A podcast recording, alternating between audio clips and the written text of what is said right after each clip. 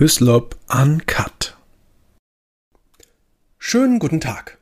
Jedes Jahr erkranken in Deutschland über 500.000 Menschen neu an Krebs.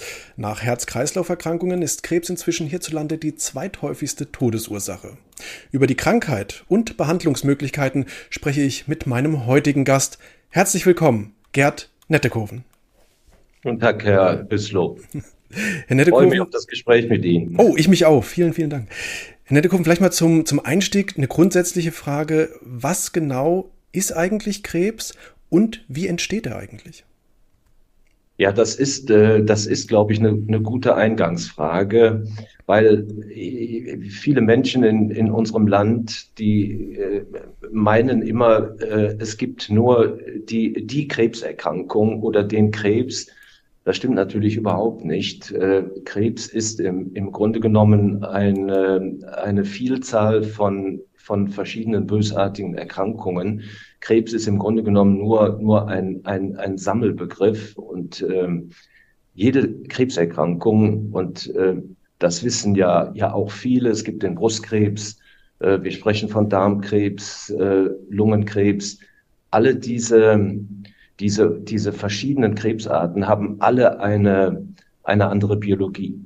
Und, ähm, und, und das muss man erstmal auch, auch, auch mal verstehen. Und alle diese, diese unterschiedlichen Erkrankungen, die haben wiederum auch, auch sogenannte Subtypen, also wieder Untergruppen. Und alles, ähm, alle diese Erkrankungen werden auch unterschiedlich behandelt und therapiert.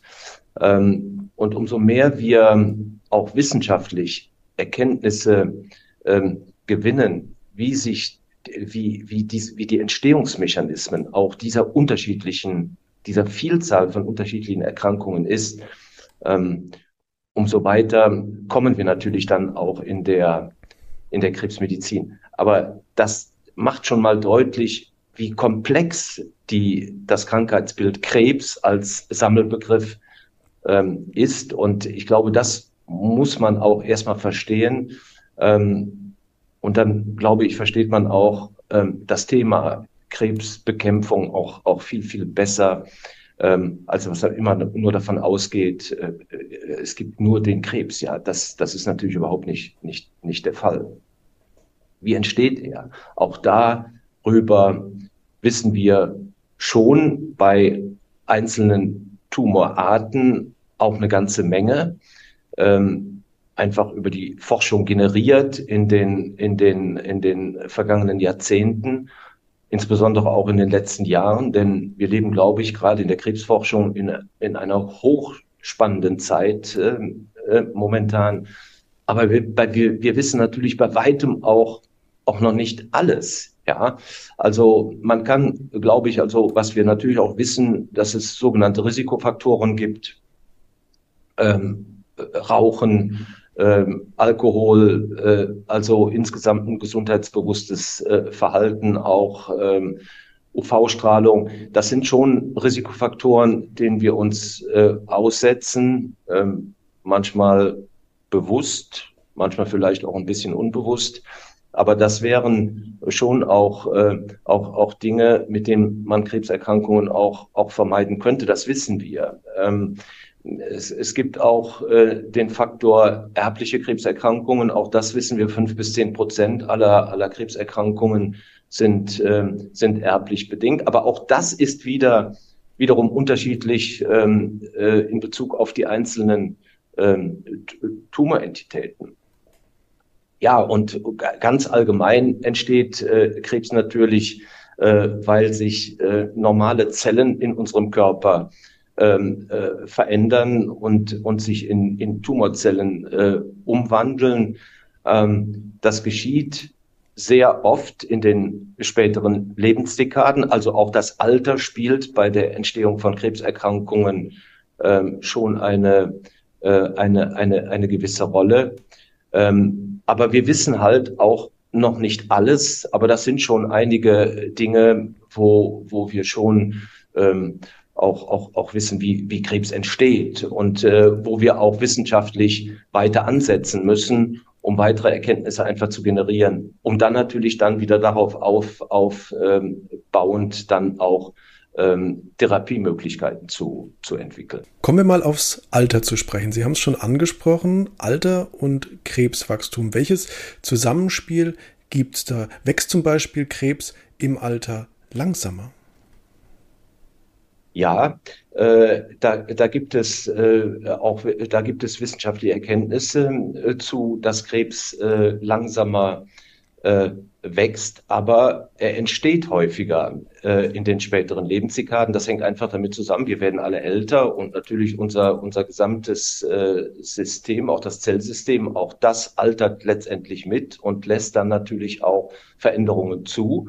Ähm, aber es gibt in der Tat auch, auch die Erkenntnis, dass äh, bestimmte Tumorerkrankungen im, im Alter auch, auch langsamer wachsen und zum Teil sehr aggressiv, aggressiv sind, wenn sie auch in, in, in äh, jungen Jahren auch schon, schon, schon auftreten. Auch das, auch das wissen wir, auch das ist bekannt.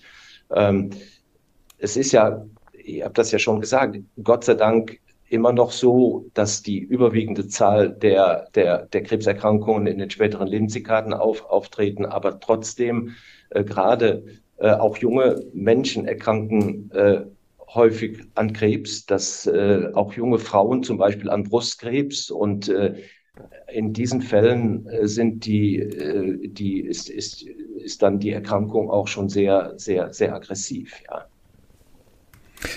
Eingangs habe ich schon gesagt, jedes Jahr erkrankt über eine halbe Million Menschen in Deutschland neu an Krebs. Ähm, lässt sich denn sagen, was denn die häufigsten Krebsarten sind und ob es dann auch äh, Unterschiede gibt zwischen Männern und Frauen, was die Krebsarten angeht? Ja, es gibt natürlich die, die typischen äh, Krebserkrankungen, die, die ausschließlich äh, Männer oder ausschließlich dann auch Frauen, Frauen betreffen. Beim, beim Mann äh, zählt das Prostatakarzinom mit jährlich über 70.000 Neuerkrankungen zu, zu den häufigsten äh, Krebserkrankungen. Ähm, bleiben wir beim Mann, gefolgt äh, von, von Lungenkrebs mit äh, rund 35.000 Neuerkrankungen. Und äh, an, an dritter Stelle und das äh, betrifft wie auch den Lungenkrebs natürlich Mann und Frau, den Darmkrebs mit, mit 33.000 Neuerkrankungen bei Männern. Also Männer äh, erkranken, wenn man die halbe Million etwa mal, mal zugrunde liegt, äh, liegt sind die Neuerkrankungszahlen bei den Männern bei, bei etwas über 270.000. Bei den Frauen äh, liegen sie bei, bei rund 235.000. Also äh, da, da ist nicht so der, der große Unterschied. Allerdings entwickeln dann Frauen auch äh, am häufigsten Brustkrebs mit äh, über 6, fast 67.000 Neuerkrankungen pro Jahr. Auch dann wieder gefolgt von Darmkrebs und Lungenkrebs äh, wie, wie beim Mann und was bei Frauen dann auch wiederum dann auch ausschließlich äh, eine Rolle spielt, ist der Krebs äh, am äh, Ge Gebärmutterkörper auch mit, mit über 10.000 Neuerkrankungen.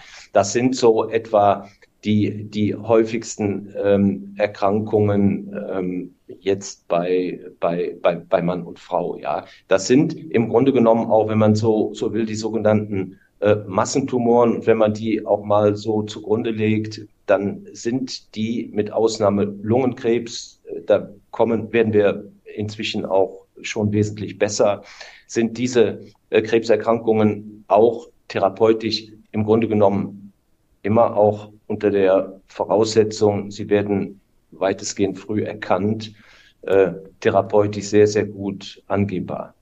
Ja. Lassen Sie uns mal auf den Lebenswandel zu sprechen kommen und wie man da Einfluss nehmen kann, vorbeugen kann, ähm, aber auch zum Beispiel vielleicht ein Krebsrisiko auch steigern kann. Fangen wir mal mit der Vorbeugung an. Was kann ich denn tun, ähm, um, ich sag mal, einer Krebserkrankung vorzubeugen?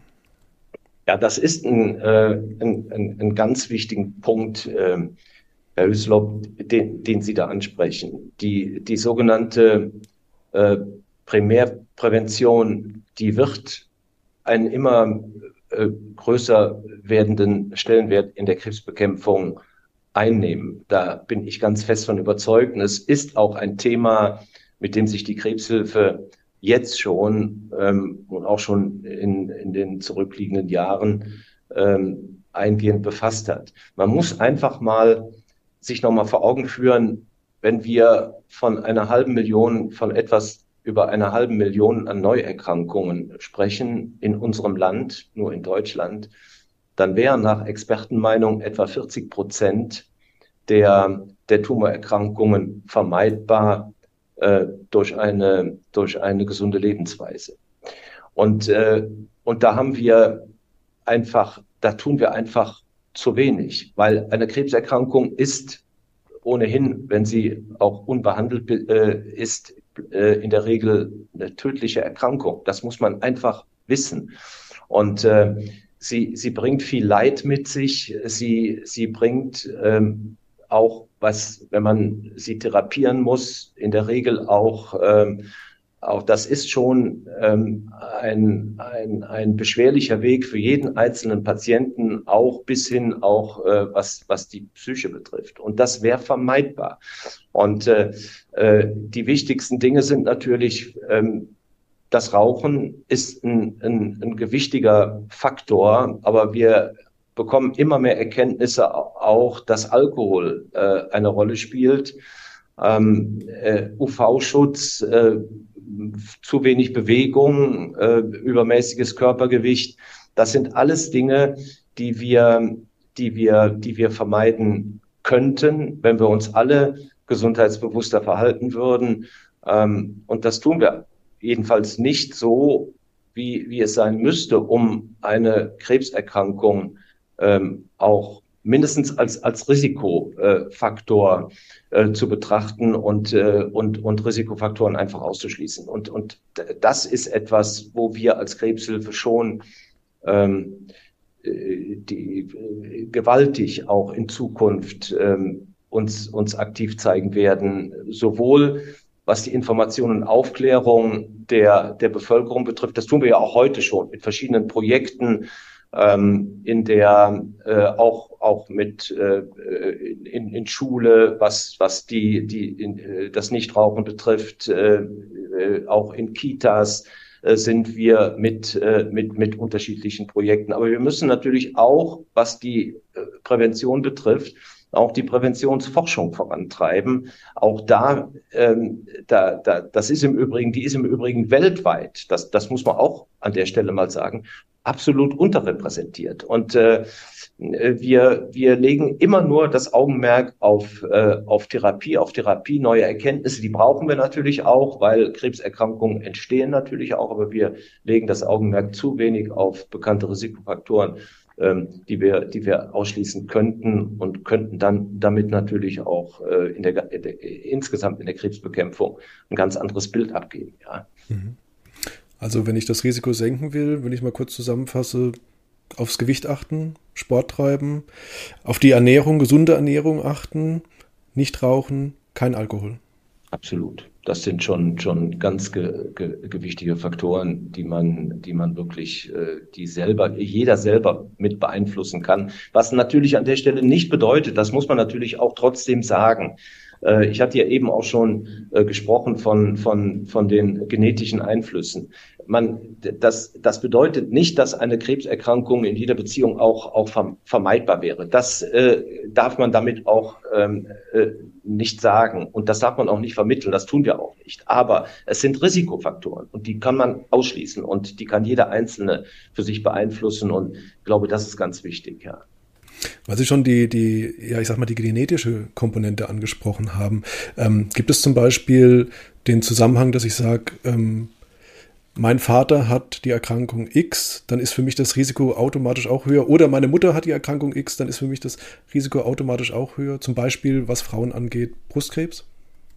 Das kann man so nicht so ohne weiteres äh, sagen. Wenn das jetzt äh, in der Familie zum Beispiel einmal vorkommt mit einer Krebserkrankung, es gibt ja kaum eine Familie, ähm, die nicht oder auch das, das persönliche Umfeld, wo, wo es nicht auch äh, Be Betroffene gibt. Äh, nein, das muss man schon ähm, auch, auch differenzieren, aber es gibt da schon klare ähm, äh, Parameter, wonach man auch, äh, wenn man sich auch wenn das, wenn man diese Sorge hat, wenn in der Familie äh, schon Krebserkrankungen aufgetreten sind, insbesondere gerade auch bei, bei, bei den Bekannten, wo es auch sogenannte Risikofaktoren auch, auch gibt und die bekannt sind, beim Brustkrebs, beim Darmkrebs, äh, auch beim Prostatakrebs äh, äh, wird das äh, immer, immer, immer deutlicher. Äh, dann sollte man sich wirklich auch beraten lassen. Es gibt dafür auch äh, sogenannte ähm, Zentren für beispielsweise familiären Brustkrebs, familiären Darmkrebs, die im Übrigen auch alle von, von der Deutschen Krebshilfe vor, vor, vor vielen Jahren mal auf den Weg äh, äh gebracht wurden, als diese Risikogene äh, für, für erbliche Krebserkrankungen auch bekannt wurden, haben wir diese auf den Weg gebracht. Und da sollte man sich beraten lassen. Da kann man, wird man ganz genau äh, darüber informiert und beraten und ob weitergehende Untersuchungen dann notwendig sind oder beispielsweise auch eine ganz engmaschige Früherkennung dann notwendig ist, wenn denn wenn wenn dann tatsächlich feststeht, ja, äh, man man gehört äh, einer Risikofamilie an. Äh, äh, möglicherweise auch sind dann auch äh, Risikogene auch identifiziert worden und so weiter. Und dann sollte man das natürlich schon tun. Aber ähm, man muss jetzt nicht in, äh, in, in, in Panik verfallen, wenn in der, in der Familie mal eine Krebserkrankung aufgetreten ist. Die kommt ja fast in jeder Familie vor. Aber ähm, schon genau hingucken, wenn das gehäuft vorkommt, wenn es auch den gleichen Tumor betrifft und so weiter. Das ist, glaube ich, schon ganz wichtig. Ja. Okay. Stichwort Vorsorgeuntersuchung. Herr Nettekoven, ab wann ratsam und wie läuft das eigentlich ab? Ja, das ist äh, auch ein guter Punkt. Ähm, es ist natürlich schon, man, man muss das schon dif differenzieren äh, mit Vorbeugung, also Prävention, was man selber beeinflussen kann. Eine Vorsorgeuntersuchung, das ist ja, darunter versteht man ja in der Regel die, die, die sogenannte Krebsfrüherkennung. Das ist an der Stelle schon eine medizinische Untersuchung mit, mit einer Früherkennungsuntersuchung. Und das wird oft auch in, in der Bevölkerung auch fehlinterpretiert. Mit, mit Früherkennungsuntersuchungen kann man einen Krebs nicht vermeiden. Das muss jedem bewusst sein. Was aber wichtig ist, dass man durch eine Früherkennungsuntersuchung einen Tumor, und das sagt ja auch schon der Begriff, wirklich früh, früh erkennt, früh genug erkennt.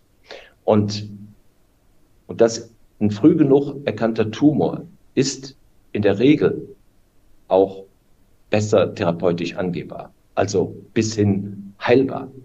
Und das ist der entscheidende Unterschied auch zur Primärprävention, also gesundheitsbewusstes Verhalten, Risikofaktoren ausschließen und so weiter. Und das ist, glaube ich, ganz, ganz wichtig.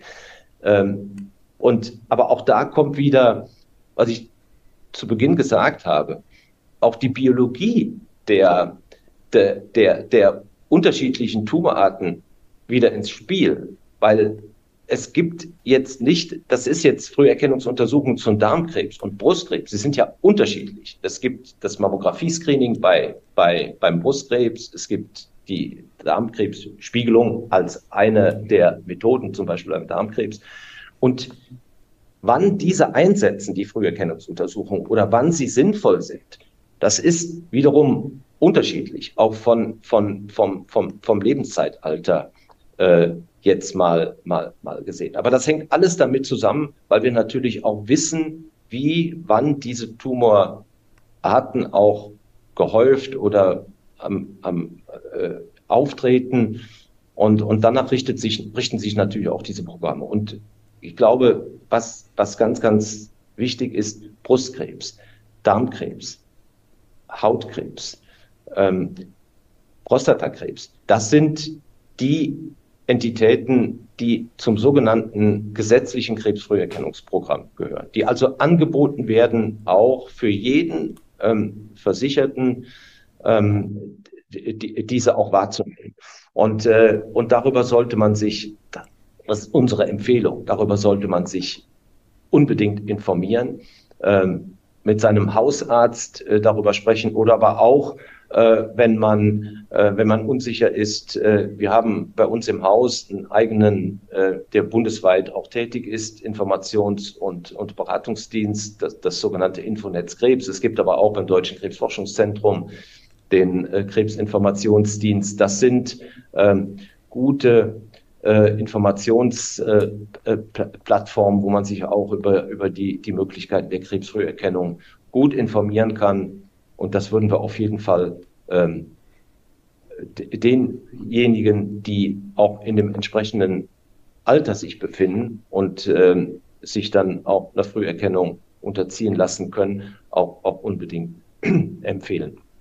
All eins, das muss man einfach wissen, ein früh erkannter Tumor ist besser heilbar als, ein, äh, als eine fortgeschrittene Krebserkrankung, die mit unglaublichem, mit einem Therapiemarathon, mit vielen äh, Dingen äh, äh, belastet ist, äh, die der Patient dann auch, auch äh, aushalten muss. Und auch da wären Dinge vermeidbar. Lassen Sie uns mal über das Thema Behandlung sprechen. Nehmen wir mal an, man war zum Beispiel bei der Früherkennung, es wird mhm. was entdeckt. Ähm, was muss ich da jetzt als Patient wissen? Was kommt da behandlungsmäßig jetzt unter Umständen auf mich zu?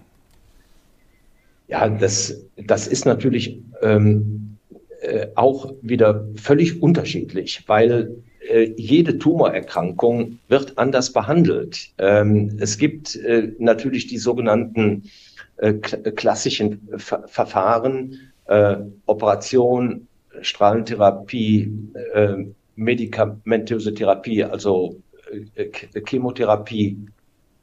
Das sind die, die, die, die Dinge, die natürlich auch äh, äh, weiterhin natürlich auch, auch, auch angewendet werden in der Therapie, aber auch wiederum unterschiedlich. Es kann durchaus äh, eine Tumorerkrankung äh, wenn sie in einem bestimmten, bestimmten Stadium auch äh, er, erkannt wird, da kann eine, eine Operation ausreichen. Es gibt aber auch die, die Kombination äh, Operation Strahlentherapie, Opera, äh, Operation äh, Chemotherapie. Wir kommen immer mehr dazu. Das hängt natürlich auch damit zusammen, weil wir, weil wir immer mehr Erkenntnisse wissenschaftlich auch generieren über die unterschiedlichen äh, Subtypen, dass wir bestimmte Krebserkrankungen auch wirklich ganz gezielt mit, mit ganz gezielt zielgerichteten äh, Therapien äh, auch, auch behandeln. Eine Chemotherapie, die hat natürlich auch, sie ist nicht unbedingt immer zielgerichtet. Ja, sie, sie, äh, sie greift auch um, umliegendes Gewebe an. Äh, das, äh, das ist natürlich alles dann auch wiederum auch, auch, auch nicht so, so, so sehr gut und auch wirksam für den Patienten. Und wir kommen immer mehr dahin, dass wir ganz gezielte Medikamente einsetzen und entwickeln, die für ganz, ganz bestimmte Subtypen äh, ausgerichtet sind und dann auch den Tumor an, an, an, an der Stelle auch, auch vernichten können. Äh, aber das ist ein, auch das macht wieder deutlich, wie komplex äh, die, die Behandlung der unterschiedlichen Krebserkrankungen ist. Und, äh, und die Wissenschaft ähm, ist auch wirklich und die Forschung ähm, sehr, sehr, sehr, sehr gut unterwegs und, und, und wir bekommen täglich neue Erkenntnisse, äh, wie, wie Tumoren äh, auch, auch, auch behandelt werden. Es äh, äh, werden viele Studien durchgeführt. Das braucht natürlich alles auch eine, eine, eine, gewisse Zeit. Das ist klar, damit wir diese Erkenntnisse auch, auch, auch dann äh, auch, auch mit einer entsprechenden wissenschaftlichen Evidenz, also Wissenschaftlichkeit auch, äh, auch erarbeiten. Aber äh, so kommen wir natürlich Schritt für Schritt auch in der, in der Krebsbekämpfung weiter. Aber das ist so das, das Spektrum ähm, der, der, der Krebstherapie. Aber völlig unterschiedlich bei den äh, unterschiedlichen Krebserkrankungen. Jetzt Und auch von der Dauer her natürlich, ja. Ja, natürlich. Jetzt ist äh, natürlich die Diagnose, aber auch die Behandlung. Ähm, Sie haben es auch vorhin schon gestriffen, das ist ja auch eine Belastung für die Psyche. Nicht nur für einen selbst als Patienten, sondern auch zum Beispiel für Angehörige, die sehen, was da äh, mit einer lieben Person passiert, ähm, die auch Ängste dann vielleicht auch haben. Ähm, an wen kann man sich denn da wenden? Ich sag mal, was die, was die Seele angeht in der, dieser Behandlungsphase. Ja, ähm, auch, auch das, Herr Hülslob, ist ein, ein, ein ganz wichtiger Aspekt. Also, das war uns als Deutsche Krebshilfe von Anfang an ein, ein, ein, ein, ein ganz wichtiger, ein ganz wichtiges Modul auch äh, für, für, für, die, für die Versorgung. Wir haben ja schon ähm, Ende der, der 1970er, Anfang der 1980er Jahre ähm, be begonnen, erste Strukturen auch zu, zu, zu schaffen, zu fördern in, in Form von, von Modellen, äh, psycho-onkologischen Behandlungseinrichtungen, zunächst mal auch nur auf den, auf den stationären äh, Sektor bezogen. Also die psycho-onkologische Betreuung ist für die Krebshilfe immer ein ganz, ganz wichtiger äh, As Aspekt gewesen. Und man, viele Patienten sind halt auch äh, durch die Krebserkrankungen äh, erheblichen Belastungen ausgesetzt. Äh, zum einen erstmal selber persönlich. Äh, jeder nimmt zunächst auch mal wahr, und das habe ich ja auch eben schon mal gesagt, unbehandelt ist eine Krebserkrankung in der Regel äh, führt zum Tod aber natürlich auch in Familie oder, oder auch in, in, in Beruf. Was passiert mit mir weiter? Wie, äh, wie komme ich damit auch, wie werde ich wieder eingegliedert? Wie kann ich wieder arbeiten gehen? Äh, äh, hält meine Familie äh, stand, wenn ich jetzt auf einmal krank bin und auch schwerst krank bin? All diese Dinge, das spielt natürlich schon ähm, eine, eine gewisse Rolle. Man muss auch wissen, auch das ist wissenschaftlich inzwischen bekannt, jeder dritte äh, Krebspatient braucht tatsächlich auch diese diese äh, sogenannte psychoonkologische äh, Betreuung und, und, und auch Hilfe. Und, und das war uns immer wichtig als Krebshilfe, dass es dafür, dass dafür in, in unserem Land auch Strukturen entwickelt werden. Das ist, glaube ich, schon äh, ganz gut gelungen, mindestens auch an den an, an, an vielen Krebszentren, an den großen Krebszentren ohnehin gibt es psychoonkologische Abteilungen und eine entsprechende psychoonkologische Versorgung, die uns, uns ganz wichtig. Wir haben im Übrigen auch, das war uns auch ganz, ganz wichtig vor einigen Jahren, auch für den ambulanten Sektor, auch für, ich sag mal, auch für die sozialrechtliche Betreuung der Patienten, einschließlich der Angehörigen, also auch Familie, auch im ambulanten Bereich, sogenannte psychosoziale äh, Krebsberatungsstellen geschaffen.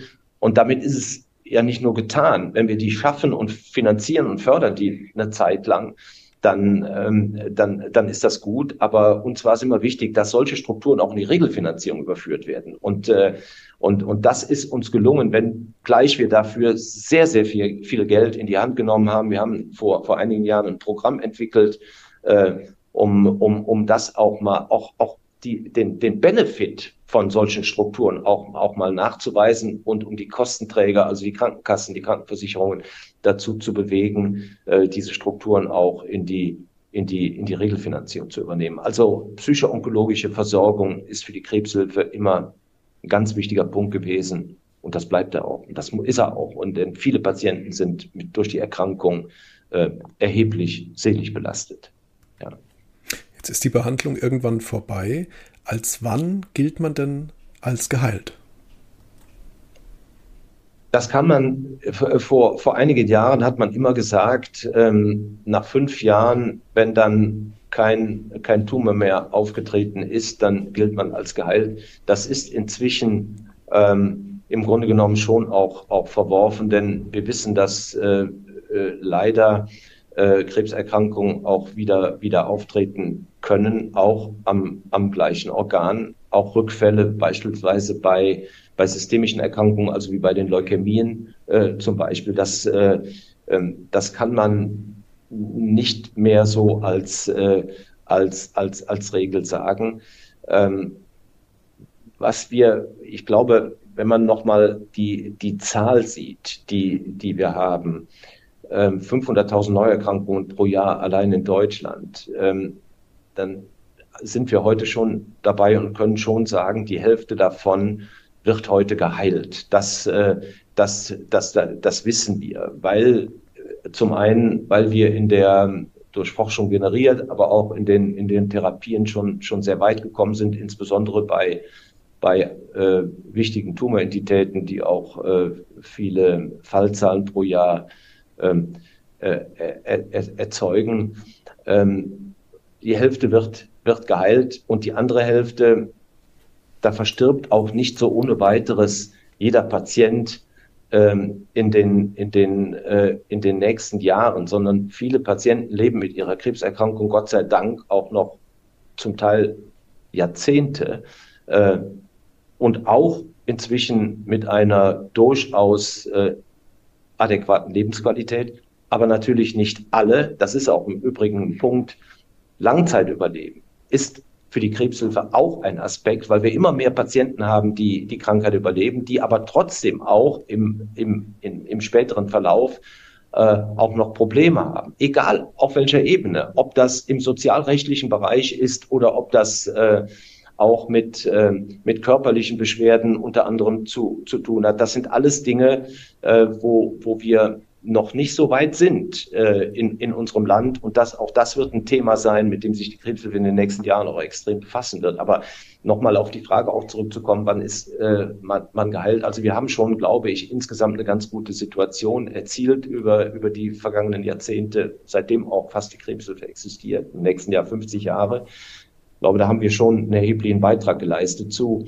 Äh, aber wir können leider auch noch nicht äh, alle äh, Patienten heilen und, und wir stehen bei einigen Tumorerkrankungen, ja, leider, das muss man auch so sagen, auch immer noch mit dem Rücken an der Wand und, und sind da medizinisch, ja, das muss man so sagen, auch, auch noch hilflos. Beispielsweise der Bauchspeicheldrüsenkrebs führt in der Regel fast immer zum Tod, ja. Jetzt sind Bestrahlung und Chemotherapie ähm, für den Körper ja auch irrsinnig belastend einfach. Ähm, was lässt sich da sagen? Drohen da vielleicht sogar Spätfolgen irgendwann dadurch? Ja, das ähm, äh, ja natürlich. Es gibt äh, Spätfolgen, die auch äh, auch zum Teil auch auch schon bekannt sind und das ist auch genau. Aber sie sind nicht so wissenschaftlich aufgearbeitet, dass man ähm, genau sagen kann, der Patient wird das jetzt so entwickeln und da müssen wir ein Augenmerk drauf legen, äh, wie wir damit von Anfang an nach der Akutbehandlung äh, auch damit umgehen. Beispielsweise ihn beobachten, beispielsweise ihm auch äh, Anlaufstellen geben, äh, damit das so ein Automatismus wird, dass so ein Patient auch wirklich dann in ein Setting reinkommt. Da sind wir leider noch nicht. Und, äh, und, und das ist auch so ein Punkt, da sind wir aber nicht alleine, aber durchaus Entschuldigung, durch unsere Anstöße ähm, äh, gibt es da jetzt auch Initiativen von, von, von politischer Seite, gerade über die großen, ähm, ja auch äh, politischen äh, Krebsinitiativen, nationaler Krebsplan oder nationale Dekade gegen Krebs, aber mit uns gemeinsam. Ich glaube, das ist ein, ein, ein ganz wichtiges Feld, ja. ja. Mit Blick auf die Uhrzeit, ich habe nur noch zwei Fragen. Ich will nicht zu sehr Ihre Zeit strapazieren, Herr Nettekoven, aber was mich interessieren würde, Sie hatten schon angesprochen, ähm, Krebsarten wie zum Beispiel Schild, äh, ähm, Bauchspeicheldrüsenkrebs, der ähm, oftmals tödlich einfach verläuft. Ähm, was macht man denn mit Patienten oder was können Patienten machen, die wissen, für meine Krebserkrankung gibt es keine Heilung mehr?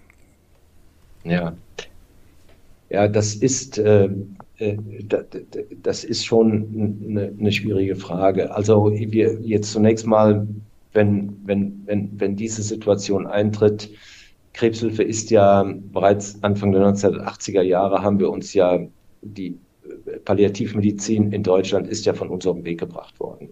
Das ist äh, die erste Station am Kölner Universitätsklinikum ist von der Krebshilfe finanziert worden und wir haben sehr sehr viel äh, in der, in der Folgezeit auch geleistet. Viele solcher Palliativeinheiten mit auf den Weg gebracht. Ähm, wir haben äh, Ausbildungsakademien ähm, geschaffen, die wir auch bis heute noch, äh, noch fördern, unterstützen, um die Palliativmedizin wirklich in unserem Land auch in die Fläche zu transportieren. Wir haben viele Forschungsprojekte zu dem, zu dem Thema gefördert das, äh, wir unterstellen jetzt mal, wenn Krebspatienten in ein vernünftiges Setting kommen, wenn sie auch in Zentren behandelt werden, dass sie dann auch in, in, in solchen Situationen auch adäquater palliativmedizinischer Versorgung zu, zugeführt werden. Was aber auch wichtig ist, und das ist auch etwas, was uns äh, im Moment noch unter den Nägeln brennt. Das ist natürlich in jeder, das betrifft aber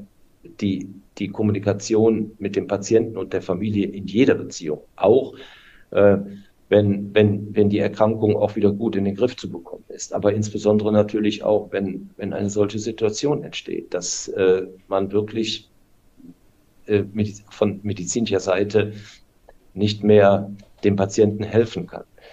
Ich glaube, eine gute Arzt-Patienten-Kommunikation von Anfang an, vom ersten Schritt der, der Diagnose schon an, ist mit das Wichtigste, was, was, was, wir, was wir brauchen im, äh, für, für die Versorgung von Tumorpatienten.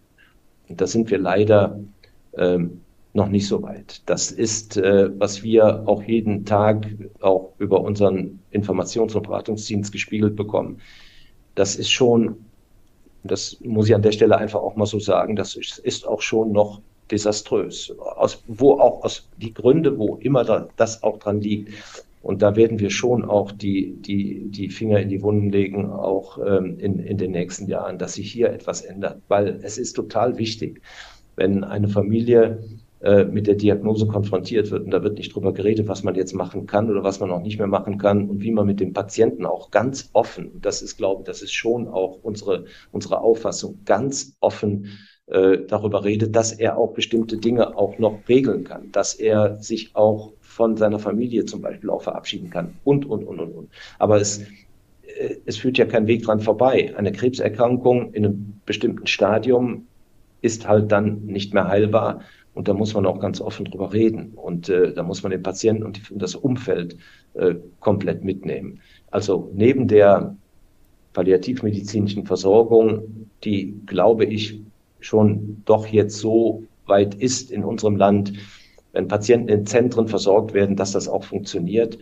Aber genauso ist es wichtig, äh, über alles mit dem Patienten und mit seinem Umfeld zu reden. Die Frage zum Schluss, Herr Nettekoven. Mit Blick auf den medizinischen Fortschritt, werden Krebserkrankungen irgendwann der Vergangenheit angehören? Das ist eine Frage, die ist, ähm, die kann man, glaube ich, nicht so ohne weitere, die kann man nicht beantworten im Moment, äh, weil ich schon glaube, wenn wir alle, natürlich, wir kommen über die Forschung immer weiter und ich hatte auch zu Beginn gesagt, wir leben in einer ganz spannenden Zeit, was die Krebsforschung betrifft. Und ich glaube auch, dass wir vieles generieren werden. Ich bin auch der Meinung, wenn wir, und das kommt tatsächlich, jetzt wird auch politisch aufgegriffen, da sind wir auch sehr froh drüber, dass der, der Aspekt der Prävention, einen ganz anderen Stellenwert bei uns, bei, bei, bei, uns einnimmt. Dennoch wird es natürlich immer so sein, dass Krebserkrankungen natürlich trotzdem auftreten. Wir haben die, auch die genetische, Situation, äh, genetische Situation, auch da kann man, glaube ich, noch sehr viel machen. Aber Krebserkrankungen werden natürlich auftreten. Das Entscheidende wird sein, wie können wir sie therapieren?